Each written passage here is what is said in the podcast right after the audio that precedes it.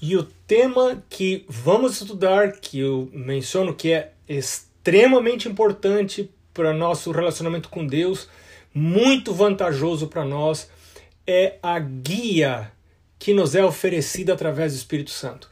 Para que ter o Espírito Santo? Qual é a vantagem de você ter o Espírito Santo? Que tremenda vantagem é essa de poder ser guiado pelo Espírito de Deus? Eu quero convidar você para ir outra vez, nós já estudamos nessa semana uma vez, Romanos capítulo 8. Mas quero convidar você uma vez mais para ir comigo para Romanos capítulo 8. Romanos capítulo 8, começando com o verso 13. Romanos capítulo 8, verso 13 diz assim: Porque se viverdes segundo a carne, caminhais para a morte. Mas se viverdes pelo Espírito, mas se pelo Espírito mortificardes os feitos do corpo, certamente vivereis. Se eu viver de acordo com a minha carne, com as inclinações da minha carne, com os desejos da minha carne, com as vontades da minha carne, se os meus hábitos físicos, meus hábitos de alimentação, meus hábitos de sono, meus hábitos sexuais, meus hábitos de vida estão guiados pelo o que eu gosto, o que eu quero, o que eu prefiro, o que a minha cultura faz, o que os meus pais me ensinaram, o que meus amigos acham normal. Se eu vivo a cultura do normal, eu não sou filho de Deus, eu sou dirigido pela carne normal, é aquilo que a maioria das pessoas fazem, mas a maioria das pessoas não tem compromisso com Deus. Então, se eu fico olhando para as outras pessoas, o que, que é normal fazer? O que, que é aceitável? O que, que faz parte do senso comum? Não, essa não é uma pergunta para o cristão, porque aquilo que é no, o, o, a, o conceito de normalidade está ligado à prevalência estatística, né? É, qual, qual a maioria, o que, que a maioria das pessoas faz? Então isso é considerado normal, mas isso não é normal para o cristão. Normal para o cristão é a vida santa, vida do céu, e, é, e eu tenho que perguntar para a palavra de Deus o que Deus considera normal. Né? Então, se eu sou guiado pelo meu corpo, se é o meu corpo que lidera a minha vida, meus impulsos, meus desejos, minhas inclinações. Então, Paulo está falando aqui no verso 13: eu caminho para a morte, estou caminhando para a morte, mais cedo ou mais tarde. E durante esta pandemia, todos nós estamos em risco. Nós não podemos dizer que aquele que segue a orientação de Deus no cuidado com a saúde não tem risco nenhum. Todos nós estamos, temos risco, mas nós sabemos que o risco é menor para aqueles que procuram seguir a orientação de Deus.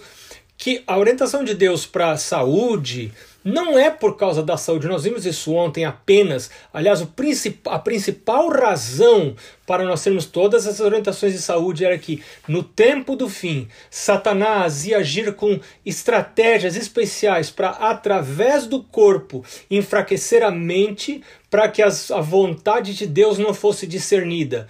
Então, Deus também quer operar através do corpo dando bons hábitos, hábitos saudáveis, hábitos sadios, sãos, né? Isso vai afetar a mente e a mente vai estar mais apta a compreender a vontade de Deus. Agora, se eu faço tudo o que eu quero em todos os aspectos da minha vida, sigo as tendências da minha carne, do meu corpo, da minha natureza, então Paulo está dizendo aqui no verso 13 do capítulo 8 de Romanos, eu estou caminhando para a morte. Mas ele diz no resto do verso 13: Se pelo Espírito Santo eu estou é, mortificando, mortificando é fazendo morrer, né? Eu estou fazendo morrer uh, os, os feitos do corpo, as coisas que o meu corpo quer fazer e que não estão de acordo com a palavra de Deus. Então ele diz: Estas pessoas vão viver, essas pessoas vão viver. E eu quero pedir ajuda para o meu Deus hoje. Meu Deus, me ajude. Eu quero pedir você, eu quero convidar você a se unir a mim e impedir a Deus, meu Deus, quero fazer a mesma oração de Davi. Cria em mim um coração puro, renova em mim um espírito reto. Me ajuda, meu Deus, eu não tenho força para deixar as coisas que eu gosto e que eu sei que não são apropriadas. Então, por isso eu preciso do Espírito Santo. O Espírito da, eu preciso da habitação do Espírito de mim. Habita em mim, Espírito de Deus, e cria em mim um novo eu que não perdeu a identidade, continuo sendo eu. Eu, eu, eu tinha muito medo quando eu comecei a me voltar para Deus e eu pensava assim: se eu pedir para Deus me transformar, será que eu vou gostar do jeito que eu vou ser depois, né? Vai que eu fico um daqueles loucos que só carregam a Bíblia e, e não sabe mais falar de outra coisa e já ficou até meio doido de, de, de, de, tanto a Bíblia, né? E será que eu não vou ficar desse jeito? Não tenha receio. Deus é um Deus justo, Deus é um Deus bondoso, né? Ele não retira, ele não desfaz a nossa identidade. Nós continuamos sendo quem nós somos, mas agora nós somos o nosso melhor eu. Né? Deus, Deus restaura aquilo que era para ter sido originalmente se eu tivesse nascido lá no Éden, com aquelas inclinações originais que Adão e Eva tinham, né? de bondade, de amor, de fidelidade, de mansidão, de alegria, né? de domínio próprio. Estas são as características daquelas pessoas que andam com Deus. Então, é, ele diz que se eu, então, Paulo está dizendo aqui, se eu mortificar os feitos do corpo, certamente viverei. E aí o verso 14 é o verso mais interessante para o nosso estudo de hoje, que é sobre a guia do Espírito Santo. Verso 14 diz: Pois todos os que são guiados pelo Espírito de Deus são filhos de Deus. Todos os que são guiados pelo Espírito de Deus são filhos de Deus. Ou seja, quem não é guiado pelo Espírito de Deus não é filho de Deus. Todos os que são guiados pelo Espírito de Deus são filhos de Deus. Eu quero é, é, aproveitar, dar uma paradinha, fazer uma pausa nesse estudo que nós estamos fazendo para relembrar do nosso cupom de renovação de votos que você pode acessar através da, da internet, nossa renovação de compromissos. E hoje uh, o nosso compromisso é oferecer um dia ou uma noite em cada semana para trabalhar para Deus, espalhando as boas novas aos outros através de pequenos grupos ou estudos bíblicos. Né? Esse é o, a proposta do cartão para hoje, nosso quarto dia de estudos sobre o tema do Espírito Santo. Voltando ao nosso assunto que nós eh, começamos sobre a guia do Espírito Santo, então o cap... Romanos capítulo 8, verso 14, nos diz algo muito interessante. Nos diz que todos os que são guiados pelo Espírito de Deus são filhos de Deus. Quem é filho de Deus é guiado pelo Espírito Santo. Quem não é filho de Deus não é guiado pelo Espírito Santo. Quem não é filho de Deus é guiado pela sua própria cabeça. Ou é guiado pela sogra, né? ou é guiado pelo vizinho, ou é guiado pelo chefe, ou é guiado por, por, pela, pela esposa. Né? Tem, tem marido que é guiado pela esposa, tem esposa que é guiado pelo marido. É, é, Deus nos está chamando, em primeiro lugar, a sermos guiados pelo Espírito Santo. Aqueles que são guiados pelo Espírito Santo são filhos de Deus. Os que não são guiados pelo Espírito Santo não são filhos de Deus. Eu quero, nós vamos voltar aqui para Romanos, mas eu quero convidar você para ir agora para uh, Salmo capítulo 25. Livro de Salmos, capítulo 25, nós temos mais alguma coisa interessante sobre quem ao Senhor guia. Quem, a quem o Espírito Santo guia? Salmo capítulo 25, o verso 8 em diante. O verso 8 diz assim: Bom e reto é o Senhor, por isso aponta o caminho aos pecadores.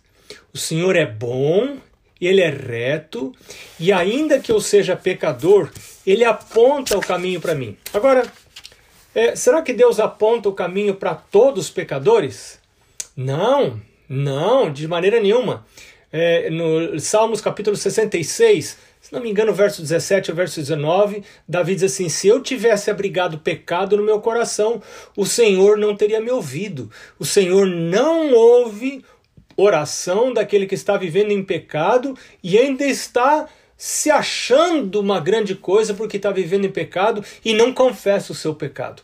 Né? Agora, aquele pecador que é humilde e que diz assim: Meu Deus, eu reconheço que sou pecador, eu tenho tido uma luta, mas eu quero continuar na luta, meu Deus, me ajuda, eu confesso a ti o meu pecado. A palavra de Deus diz que Cada vez que você confessa o pecado, você é perdoado. Por isso é muito perigoso você ficar arrumando desculpa para o pecado. Ah, eu fui violento com a minha esposa porque ela também. Não, isso é desculpa. Isso é desculpa. O cada um será julgado pela sua própria falta. Eu não vou poder atribuir a outros a minha falta. No dia do juízo, Deus não vai dizer assim, mas o que, que fizeram para você para você fazer isso? Não. Deus vai perguntar por que, por que, que você fez isso, né? É cada um de nós vai prestar contas de si mesmo. Não posso atribuir outros a culpa pelos meus erros. Então, se eu sou pecador, se eu tenho defeitos na minha vida, e quem é que não peca? É, Salomão fez essa pergunta. Todos pecaram, diz Paulo em Romanos capítulo 3. Todos pecaram e carecem da glória de Deus. Então, mas tem pecadores que Deus guia e tem pecadores que Deus não guia. Quais são os pecadores que Deus não guia? Aqueles que estão orgulhosos do pecado, aqueles que querem esconder o pecado de Deus, aqueles que não confessam o pecado para Deus. Agora, todo pecado que é confessado é perdoado. Não deixe jamais Satanás enganar você e fazer você pensar que o seu pecado não pode ser perdoado, que não tem perdão para o seu pecado. Isso é um engano satânico. Se Satanás conseguir levar você a não confessar o pecado, Satanás conseguiu levar você à perdição. Então, confesse quanto antes melhor. Não espere para hoje à noite, para amanhã cedo, não espere para mais tarde, confesse agora mesmo, porque pecado confessado é pecado perdoado. 1 João capítulo 1, verso 19 diz: Se confessarmos os nossos pecados, ele é fiel e justo para nos perdoar os pecados e nos purificar de toda injustiça. Verso 9, Deus diz assim, é, capítulo 25 do livro de Salmos: guia os humildes na justiça e ensina aos mansos o seu caminho. Então, que tipo de gente Deus guia? Quem é humilde e quem é manso? Manso é aquele que aceita a direção. Manso é que aceita guia. Deus não dá guia, Deus não dá orientação apenas para curiosos. Ah, eu quero saber o que Deus tem para dizer, o que, que é o caminho certo. Só para eu saber, não quer dizer que eu vou seguir. Deus não se revela para quem é apenas curioso. Deus se revela para quem é humilde e para quem é manso e para quem diz assim: Fala, Senhor, porque o teu servo ouve. Essas pessoas Deus guia, guia os humildes na justiça e ensina aos mansos o seu caminho. Eu quero fazer a vontade de Deus, ainda que a vontade de Deus seja contra a minha vontade. Isso é humildade. Isso é mansidão. Eu quero descobrir a vontade de Deus, seja qual ela for. Eu quero saber o caminho de Deus, seja qual ele for. Não importa que seja contra mim. Eu quero ser honesto, suficientemente honesto, para querer conhecer a verdade. Então a palavra de Deus diz aqui para essas pessoas, só para essas. Então essas pessoas ele guia os humildes na justiça e ensina aos mansos o seu caminho. Que coisa maravilhosa! Mansidão é o atributo daquele que aceita guia, aceita ser guiado. Um cavalo manso é um cavalo que aceita o cabresto e aceita a orientação do cavaleiro. Né? Então, esse é um cavalo manso. E um ser humano manso é que aceita ser guiado. Deus diz: vai para cá ele vai para lá. Deus diz: vai para cá, para esse outro lado. E eu ontem comentei para você a história daquele homem que atravessou a catarata do Niágara, né, que atravessou muitas vezes em cima de uma corda, só uma corda, uma extensão enorme, eu não me recordo qual é a extensão, mas é muito longe é, atravessar toda aquela queda, é uma das é uma das maiores cataratas do mundo, né, a do Niágara. E e ele atravessou várias vezes e um dia ele chamou o, o gerente dele né, para ver se, o, se esse homem é, é, tinha coragem de atravessar. E o homem disse: Eu vou com você, sim. E o homem subiu nas costas dele e ele disse: A partir de agora, você não é mais você. Você se chama Rodan, que era o nome dele. Você se chama Rodan. E para onde eu me inclinar, você se inclina junto. Se eu me inclinar para cá, ainda que os seus olhos falam, você vai cair. ainda que os seus olhos digam os seus sentidos falem para você, não é para esse lado, inclina para esse outro lado. Se você inclinar para um lado diferente que eu inclinar, nós dois vamos cair. E é mais ou menos assim, quando a gente sobe nas costas do Senhor Jesus para viver a vida. Jesus diz: agora feche os seus olhos e vá para onde eu indicar o caminho, porque eu vou ajudar você. E aí nós vamos chegar seguros lá do outro lado. Então, isso é humildade. Guia os humildes na justiça, ensina aos manos mansos o seu caminho. Verso 10 diz: Todas as veredas do Senhor são misericórdia e verdade, para os que guardam a sua aliança e os seus testemunhos. Por causa do teu nome, Senhor, perdoa minha iniquidade que é grande, diz Davi. E aí no verso 12 tem uma outra informação importante. Ele diz: Ao homem que teme ao Senhor, ele o instruirá no caminho que deve escolher. A, a frase temer ao Senhor ela tem, tem um significado bastante amplo. E eu estou estudando esse significado na Bíblia, no livro de Salmos. Em vários lugares da Bíblia você encontra dicas sobre o que significa temer ao Senhor. Claro que não é ter medo de Deus, mas é ter respeito a Deus é, é guardar os seus mandamentos, é ser humilde, é saber que meu Deus é bom e que eu não entendo tudo e que eu não sei tudo. É dizer para Deus, Senhor, eu, eu posso não estar fazendo tudo correto, mas eu quero saber o que é correto e eu quero que o Senhor me ajude, eu quero que o Senhor envie o Espírito Santo sobre mim para que tome posse de mim e me guie pelo caminho correto.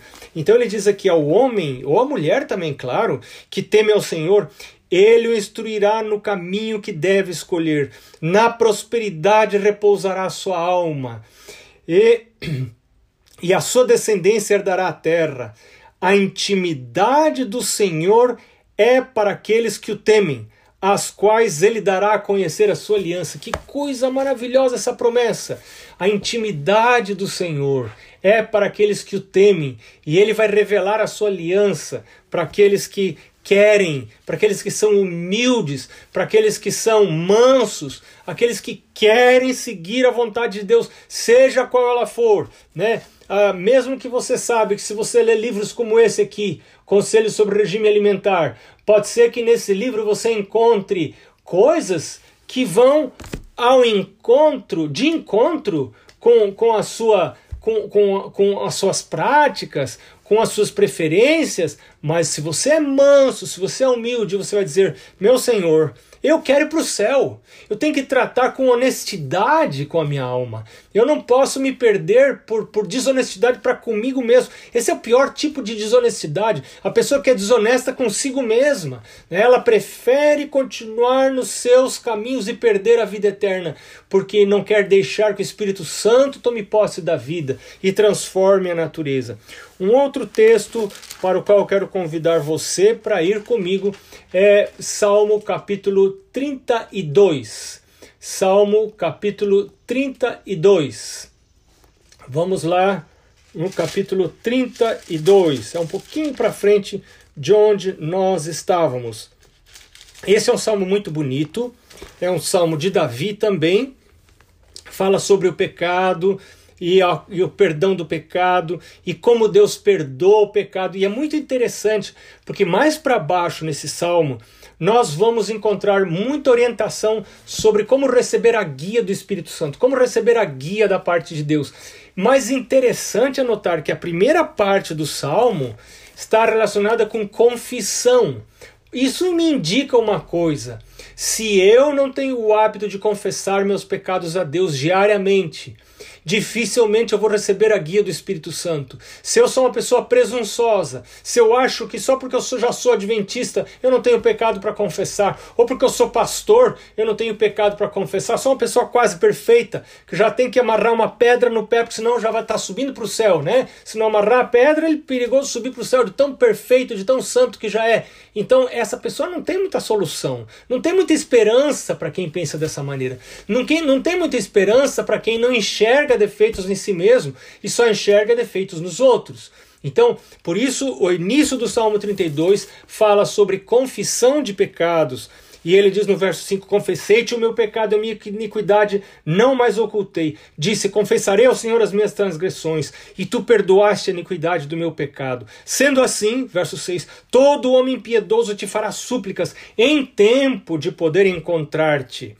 Com efeito, quando transbordarem muitas águas, não atingirão. E aí ele diz no verso 7: Tu és o meu esconderijo, e tu me preservas da tribulação, e me cercas de alegres cantos de livramento. Que coisa maravilhosa! Deus cercando a pessoa com cantos. Nós servimos a um Deus que canta. Você já pensou? Que coisa linda isso! E quando Deus vem livrar a gente, Deus canta. E Deus me cerca de cantos de livramento. Que coisa maravilhosa isso! É o nosso Deus. Nós temos um Deus que canta e é um Deus que aprecia o canto também. Mas agora, verso 8 diz assim: a promessa de Deus. Deus diz: Instruir-te-ei e te ensinarei o caminho que deves seguir e sob as minhas vistas te darei conselho. Esta é uma promessa de Deus. Você quer casar, você está procurando alguém para casar, você quer saber se é essa pessoa com quem você deve casar, ou você está procurando um trabalho, você quer saber qual é o trabalho que você deve é, é, é, ter, se você está procurando estudar e quer saber qual a área que você vai estudar, que é a área que você vai ser mais útil no reino de Deus, enfim, tanta coisa. Você quer fazer um negócio, né? precisa fazer um negócio e quer saber se deve comprar esse terreno ou não deve comprar esse terreno, ou deve comprar essa motocicleta ou, ou, ou, essa outra, você não, não sabe o que fazer. Então Deus está dizendo: Eu vou instruir você. E Deus instrui não só nas coisas espirituais, Deus instrui a gente nas coisas materiais. Deus assim: meu filho, eu quero, eu quero controlar a sua vida. Eu quero controlar a sua vida não para tirar a sua liberdade. Eu quero controlar a sua vida para ajudar você, para você ter sucesso, a sua vida financeira. E eu peço a você que me devolva o dízimo e o pacto, que é a oferta percentual regular, para você não esquecer que tem um Deus no céu, um Deus que também está interessado na sua vida financeira e que quer abençoar você. E que 90% com Deus é muito mais do que 100% sem Deus. Né? Então, esse Deus é o Deus que diz eu vou te instruir, eu vou te ensinar o caminho que você deve seguir, e sobre as minhas vistas te darei conselho. O, o verso 8. Agora o verso 9 é até engraçado, né? O verso 9, e, e você me desculpe que eu vou ler isso porque está na Bíblia. Né? O verso 9, Deus diz assim: Não sejais como a mula ou o cavalo. Não é engraçado isso, né? É, não vá, não, não, não, não xingue os outros, por favor, né? Não, não use esse verso para xingar o seu cônjuge ou o seu vizinho, mas Deus está falando aqui: não seja você e eu, não sejamos como a mula ou como o cavalo, sem entendimento, os quais, com freios e cabrestos, são dominados, de outra sorte não te obedecem. Tem pessoa que só obedece na marra, né? é como animal. Deus fala: meu filho, não seja como animal que precisa de cabresto, que precisa de freio, né? Porque senão ele não vai obedecer.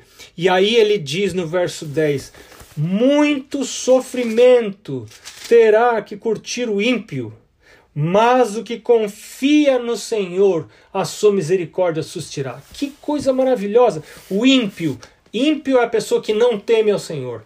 Ímpio é a pessoa que não respeita ao Senhor. Ímpio é a pessoa que tem uma opinião alta a seu próprio respeito.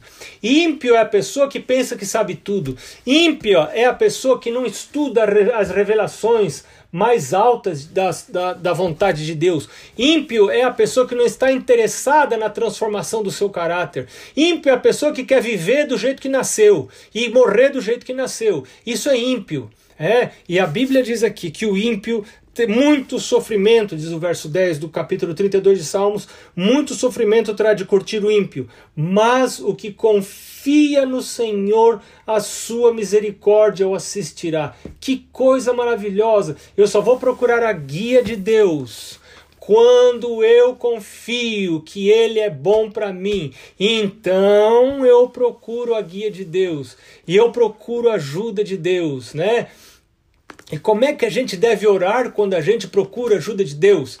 Eu estava num grupo desses de uh, Zoom há um tempo atrás e uma pessoa me uma pessoa perguntou é, uma das pessoas estava acompanhando, mandou a pergunta e era um momento de perguntas e respostas. E a pessoa disse: Por que, que eu procuro fazer a vontade de Deus, mas tem. E, e o assunto, o tema era sobre oração, e, e, e as minhas orações não são respondidas, né? E, e, eu, eu achei muito interessante que na hora veio na minha mente, eu acho que Deus mandou a resposta, né? Eu disse assim: olha, é, depende do jeito que você faz oração. Ah, e depois que eu aprendi a fazer oração, as minhas orações são sempre respondidas da melhor maneira. Né? E como é que é essa melhor maneira? A melhor maneira é você orar como Jesus orou. Você lembra como Jesus orou? Jesus estava lá, suando sangue, angustiado, é, estava para ser crucificado, estava para ser é, levado pelos soldados para ser crucificado, estava com muita angústia. A natureza dele recuava do sofrimento. Como nossa também recua do sofrimento. Nós não queremos o sacrifício, nós não queremos o sofrimento. E Cristo foi honesto com o Pai. Cristo foi honesto com o pai, ele não mentiu para o pai, ele não disse para o pai: que delícia estar aqui pronto para morrer. Não era verdade, não era verdade. Jesus, Jesus não estava achando uma delícia estar ali, apesar de que ele tinha vindo para isso mesmo. Então ele orou assim a Deus: ele disse, Pai. E você conhece de cor a oração de Jesus. Ele disse: Pai, se possível for, passa de mim esse cálice.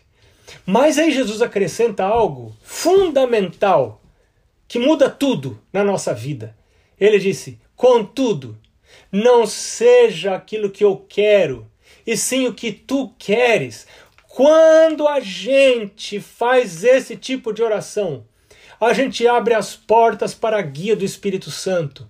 Porque o Espírito Santo não pode guiar aquele que quer mandar em Deus. Aquele que pensa que Deus é tipo o gênio da lâmpada, que você esfrega na lâmpada, dá uma sopradinha e sai o gênio e diz: Pois não, meu amo, que que eu, que que eu, como eu posso servir-lhe? Né? Não, Deus não é assim. Né? Ele é Deus, eu não sou Deus. Se eu mandar nele, eu é que sou Deus. Né? E ele é apenas o meu servo. Não, é o, é o oposto. Eu sou servo, ele que é Deus. Ele diz como é melhor. Então, essa oração é a oração dos humildes. Lembra que o Salmo Davi disse: guia os humildes na justiça, ensina aos mansos o seu caminho, o seu caminho, o caminho dele, não o meu caminho. Às vezes eu escolho uma coisa e eu quero pedir aquela coisa para Deus. Senhor Deus, eu quero casar com a Jona, ou eu quero casar com a Maria, ou eu quero casar com o Rafael. Eu quero casar com essa pessoa. E aí começa a orar a Deus, orar a Deus. Essa é uma oração de impiedade. Essa é uma oração de quem não confia em Deus de quem não teme ao Senhor. Aquele que teme ao Senhor, ele ora como Jesus. Ele pode orar, ele pode até dizer com quem ele queria casar. Como Jesus disse: Pai, se possível for, afasta de mim esse cara. Então você pode orar assim: Pai, se possível for, eu queria casar com a Jana com a Joana. Pai, se possível for, eu gostaria de comprar esse terreno. Pai, se possível for, eu gostaria de comprar essa motocicleta. Pai, se possível for, eu gostaria de estudar essa, essa universidade, essa faculdade. Se possível for, sempre é possível quando é para o meu bem. Quando não é para o meu bem, não vai ser possível porque Deus não quer me prejudicar. Né? Então, se possível for, Pai, me ajuda nisso. Contudo, isso é muito importante acrescentar no final da oração. Contudo, não seja o que eu quero, e sim o que tu queres. Essa atitude de humildade, de mansidão, essa atitude abre portas para a vinda do Espírito Santo tomar conta da vida e dirigir a vida para o melhor caminho. E às vezes o melhor caminho não é aquele que eu estou enxergando. O melhor caminho sempre é o caminho que Deus propõe. E por isso, o cristão, quando pede a guia do Espírito Santo, ele nunca fica triste com o resultado, porque ele deixou Deus tomar o controle. Quando você quer receber a guia, você precisa dar o controle a Deus. Lembra que você vai nas costas daquele que está atravessando o, o, a catarata do Niágara em cima da corda. Se ele pender para um lado, você pende para esse lado. Se ele pender para outro lado, você pende para outro lado. Não é você que determina o caminho, é Deus que determina o caminho. E você pede a ele a guia e deixa que ele guie, que ele oriente. Ao homem que teme ao Senhor, ele o instruirá no caminho que deve escolher. Guia os humildes na justiça, ensina aos mansos o seu caminho, não é o meu caminho. Esse, meus irmãos, é um dos grandes segredos da vida. Eu não ficar escolhendo muito, não. A sabedoria da vida é botar o Senhor para escolher para mim. É para isso que Ele está aí, por isso que Ele é Deus e eu não sou Deus. A minha mente é muito pequenininha, muito pequenina. Jeremias capítulo 17, verso 9 diz: Enganoso é o coração, desesperadamente corrupto. Quem o conhecerá? Meu coração me engana. E tem pessoas que dão muita confiança para o próprio coração. Elas confiam muito no seu próprio taco. Elas imaginam que são inteligentes. E Davi diz assim: Não seja sábio aos teus próprios olhos. Salomão fala isso no capítulo 3 de Provérbios. Não seja sábio aos teus próprios olhos. Teme ao Senhor e a parte de do mal. Né? Não seja sabido. Não ache que você é muito inteligente, não. Não ache que você é muito esperto, não. Confia no Senhor. Pede ao Senhor para dirigir sua vida. Não fica diz... Você pode dizer para o Senhor com quem você queria casar, mas deixa o Senhor dirigir. Você não imagina, às vezes, aquela pessoa que você queria casar seria o fim da sua vida e você só pode ver a aparência, mas Deus vê o coração, Deus sabe a realidade das coisas. Então lembre-se da oração de Jesus. Jesus disse, e usa essa oração como modelo: Pai, se possível for, afasta de mim esse cálice. Contudo, essa parte ela é muito importante. Eu digo para Deus, meu Deus, eu confio tanto no Senhor que eu não quero insistir que o Senhor faça as coisas do jeito que eu estou imaginando.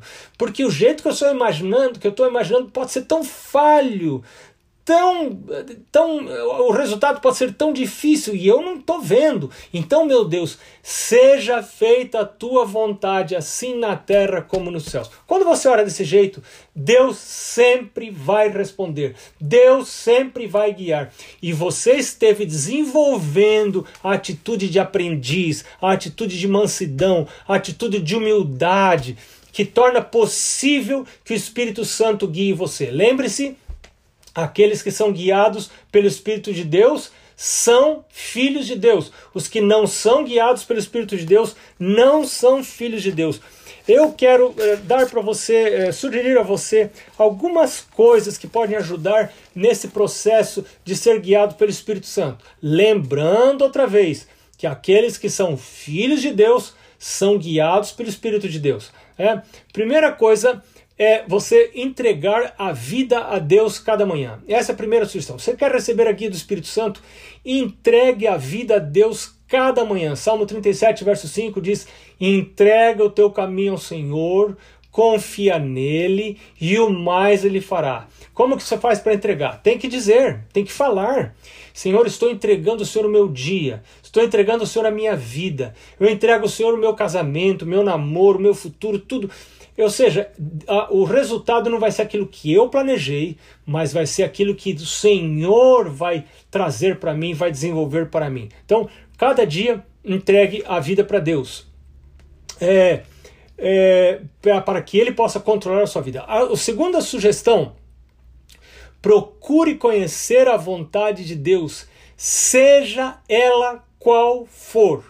As pessoas que não são honestas, as pessoas que não querem conhecer a vontade de Deus, que não querem conhecer as coisas profundas de Deus, para não terem o compromisso de ter que pedir a Deus transformação da vida, querem continuar do jeito que nasceram e querem morrer do jeito que nasceram. Essas pessoas não podem receber a guia do Espírito Santo. O Espírito Santo não pode guiar quem quer guiar-se a si próprio. Quem quer guiar-se a si próprio, o Espírito Santo deixa. Deus é muito respeitador. O inimigo não é respeitador. Deus é respeitador. Se você não quer a guia de Deus, você quer você mesmo guiar você. Então o Senhor vai respeitar e vai deixar você seguir o seu próprio caminho e colher as consequências das suas escolhas e das suas decisões. Então, o segundo passo para você ser guiado pelo Espírito Santo é procurar conhecer a vontade de Deus em todas as áreas, em todos os aspectos da sua vida. A terceira sugestão que eu daria para você é manter a mente clara. Romanos capítulo 12, versos 1 e 2, Paulo diz assim: Rogo-vos, pois, amados pela misericórdia de Deus, que apresenteis os vossos corpos como sacrifício vivo, santo, agradável com o vosso culto racional. E não vos conformeis com este século, mas renovai-vos pela transformação da vossa mente, para que experimenteis qual seja a boa, santa e agradável vontade de Deus. Então, quando eu Deus diz, é, eu rogo, irmãos, pelas misericórdias de Deus, que se apresente o seu corpo como sacrifício vivo. Por quê? Porque isso vai afetar o seu culto racional. Né? Você não pode ter um culto racional se somente está cheio de bebida alcoólica, se somente está cheio de drogas, se somente está cheio de nicotina, somente está cheio de cafeína, você anda bebendo café. Café afeta a, a, o lobo frontal, vai afetar os seus relacionamentos, vai afetar tanta coisa o uso do café. Então, quando Deus fala né, em livros como esse que a gente não deveria usar café, não é porque Deus quer tirar uma coisa boa que todo mundo gosta só para ver quem vai para o céu. Essa é uma ideia muito infantil a respeito de Deus. Não é porque estas coisas estão combatendo contra mim, estão combatendo contra a minha saúde, estão mas estão combatendo especialmente contra a minha alma, contra a minha salvação, contra meu relacionamento com Deus. Então, se eu quero receber a guia do Espírito Santo, eu preciso pedir a Deus que me ajude a desenvolver hábitos saudáveis. Corpo santo vai produzir uma mente santa. Corpo limpo vai produzir uma mente limpa. Corpo purificado vai produzir uma mente purificada. Corpo saudável vai ter uma mente saudável. E é com a mente que nós adoramos a Deus. É, em, é, e se você então entrega a sua vontade a Deus, a vida a Deus cada manhã, você procura conhecer a vontade de Deus, né? É, você mantém a mente clara através dos hábitos. Então agora tem o quarto aspecto que nós já mencionamos, mas apenas para resumir. É, todos os pecados conhecidos confessados. Se eu sei que tem pecado, porque a palavra de Deus me diz que é pecado, não porque eu acho que é ou não acho. É, tem gente muito cheia do acho. Você já viu? Muita gente muito cheia do acho. Eu acho que isso não tem problema. Eu acho que isso está certo. É, o cristão não acha nada. Eu, é, quando eu entendi isso, né? Eu decidi que eu não acho mais nada, né? Eu quero saber o que Deus acha.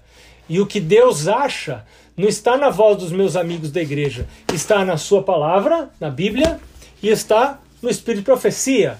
É aqui que a gente encontra aquilo que Deus acha. Então eu quero descobrir o que Deus acha na minha vida, né? Então, quando eu, eu descubro o que Deus acha e percebo que eu não estou vivendo de acordo, então eu preciso confessar. Eu preciso confessar e dizer: Meu Deus, por favor, me ajuda.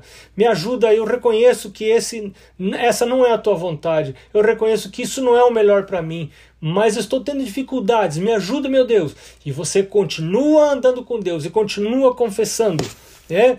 A palavra de Deus diz: se nós confessarmos os nossos pecados, Ele é fiel e justo para nos perdoar os pecados e nos purificar de toda injustiça. Salmo 66, verso 18 diz: Davi diz, eu já citei antes, mas repetindo, Davi diz: Se eu considerara pecado no meu coração, o Senhor não me teria ouvido. Então, se eu tenho pecados não confessados, eu não posso ser guiado pelo Espírito Santo. Bom, agora, se eu fiz essas quatro coisas, eu entreguei minha vontade a Deus, cada manhã, e continuo entregando durante o dia.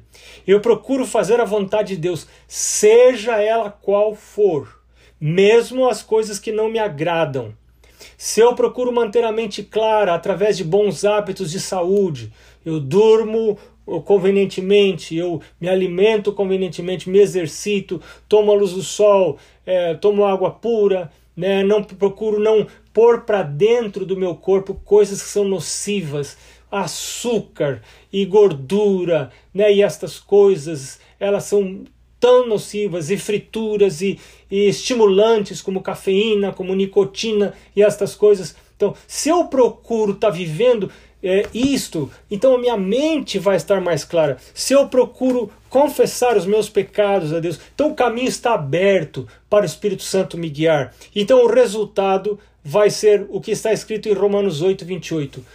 Todas as coisas contribuem para o bem daqueles que amam a Deus todas as coisas contribuem para o bem daqueles que amam a Deus. Se você entregou a vida ao Senhor, se você pediu a guia do Espírito Santo, se você pediu que o Espírito Santo guie você, então Deus vai conduzir para que o melhor resultado ocorra. Ellen White diz que Deus quer guiar a todos, mas muitos não podem ser guiados pelo Espírito Santo porque eles querem guiar a si próprios. Quando eu quero guiar a mim próprio, quando eu quero é, achar que eu sou entendido, que eu sou muito esperto, que eu consigo discernir o que é correto e o que é errado, né? então o Espírito Santo já não me pode guiar mais.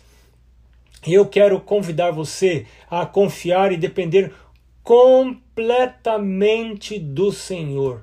Nós, quanto mais estamos nos aproximando do tempo do fim, mais e mais nós precisamos aprender a ser guiados pelo Espírito Santo.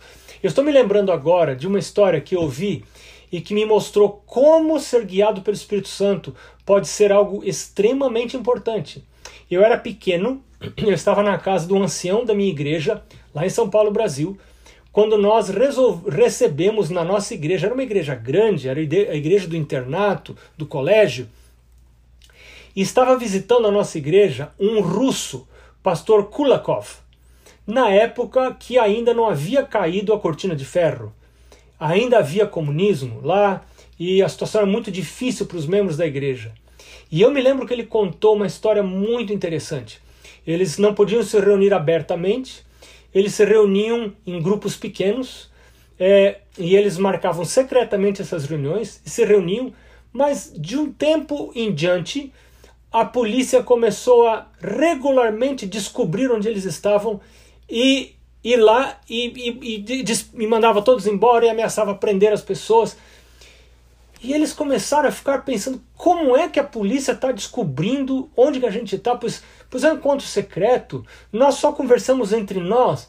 E eles, com muita tristeza, chegaram à conclusão de que alguém do grupo estava contando para a polícia onde é que estava o encontro. Alguém do grupo era um informante.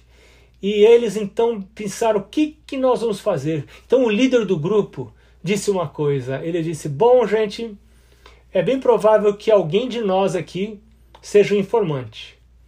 Então nós vamos fazer o seguinte: para a próxima reunião, nós só vamos marcar o dia e a hora, mas nós não vamos marcar o lugar. Cada um de vocês vai orar e o Espírito Santo vai dizer para você aonde você deve ir. E é lá vai ser a reunião. E eles oraram a Deus e foram cada um para sua casa. Passou o tempo, quando chegou o dia e a hora da reunião, todos chegaram, foram chegando um a um. Todos foram chegando no mesmo endereço, sem combinar nada. Todos chegaram no mesmo endereço menos um. Teve um que não conseguiu chegar. E então eles descobriram quem era a, o informante que estava revelando para a polícia onde era o encontro deles. E aquela história me ensinou grandes lições. Nós vamos ter proveito, a gente tem proveitos muito grandes de sermos guiados pelo Espírito Santo, inclusive na nossa vida financeira, né? Eu, por exemplo, teve aqui é extremamente quente no verão, extremamente quente aqui onde eu moro, mas muito quente mesmo. E é quase impossível você ficar sem ar condicionado no carro. Se eu vou para o trabalho assim de paletó e de terno, eu chego lá, tá literalmente tudo ensopado de suor. Então não dá. Só que um carro meu já estragou o ar-condicionado já fazem dois anos. E eu comecei a orar a Deus. E eu comecei a orar a Deus. Dizer, Senhor Deus, eu não tenho dinheiro para consertar esse ar-condicionado. Me ajuda, meu Deus. O senhor sabe que eu não tenho dinheiro. Eu não quero investir esse dinheiro, dinheiro de poupança, que é importante a gente ter dinheiro guardado para as emergências. Eu não quero. É, é, é, é muito, é muito caro. É, os carros usados aqui são baratos, mas o conserto às vezes é quase o preço do carro. Né? Então eu comecei a orar. E agora estava chegando o verão. Vocês estão no inverno aí, nós estamos no verão aqui, né? Vocês estão quase acabando o inverno aí, nós estamos quase acabando o verão aqui. Então, no começo desse verão, eu comecei a orar. Falei, Senhor Deus, me ajuda a achar o lugar mais barato para eu consertar esse carro. Porque eu não posso andar com esse carro desse jeito no verão, porque é muito quente, eu não consigo andar. E eu não tenho, eu quero, vou ter que gastar, eu vou ter que arrumar, não tem jeito, vou ter que arrumar, mas me ajuda a achar um lugar mais barato. E sabe o que aconteceu? Veio a pandemia, esse carro teve que ficar na garagem, está até hoje na garagem, e o verão já está acabando, e daqui a pouco vem já o outono e já esfria, e eu já não preciso de ar-condicionado, e o ar quente está funcionando, e então eu louvo a Deus, porque eu talvez já teria mandado consertar. Ai, vou mandar consertar logo, porque está vindo verão aí, eu vou precisar do ar-condicionado, mas eu fui orando, fui orando a Deus. E eu não recebi permissão para mandar arrumar. Eu cheguei a fazer vários orçamentos, mas eu não sei explicar. Alguma coisa não deve. Não, não, não fez, não fiz o negócio. E agora estamos terminando quase o verão. E eu não precisei fazer essa despesa. Ano que vem eu não sei. Não sei nem se eu vou estar vivo. Eu não sei nem se se eu vou ter esse carro ainda. Eu não sei. Eu não sei. Deixa para Deus. Mas não é maravilhoso, não é maravilhosa, não é maravilhoso esse privilégio de você ser guiado pelo Espírito Santo nas mínimas coisas da vida. Que alto privilégio é esse? Porque todos que são guiados pelo Espírito de Deus são filhos de Deus. Que Deus abençoe você. Viva uma vida santa na presença de Deus. Para viver uma vida santa, nós somos pecadores, tem que confessar pecado todos os dias. Esteja certo que seus pecados estão confessados. E aí entregue a sua vida ao Senhor. Mantenha a mente clara através dos hábitos de saúde. Procure conhecer a vontade de Deus, seja ela qual for. Queira conhecer, não fuja da verdade, não fuja dos escritos do Espírito Profecia, não fuja da Bíblia. Queira conhecer. Se você tiver esta atitude humilde, então o Senhor vai se revelar para você e o Senhor vai guiar você. Guia os humildes na justiça e ensina aos mansos o seu caminho. Ao homem que teme ao Senhor ele o instruirá no caminho que deve seguir. Que Deus abençoe ricamente a você e que esteja com você e seja é, o seu guia na vida, não só hoje, mas na vida toda. Deus abençoe. Amém.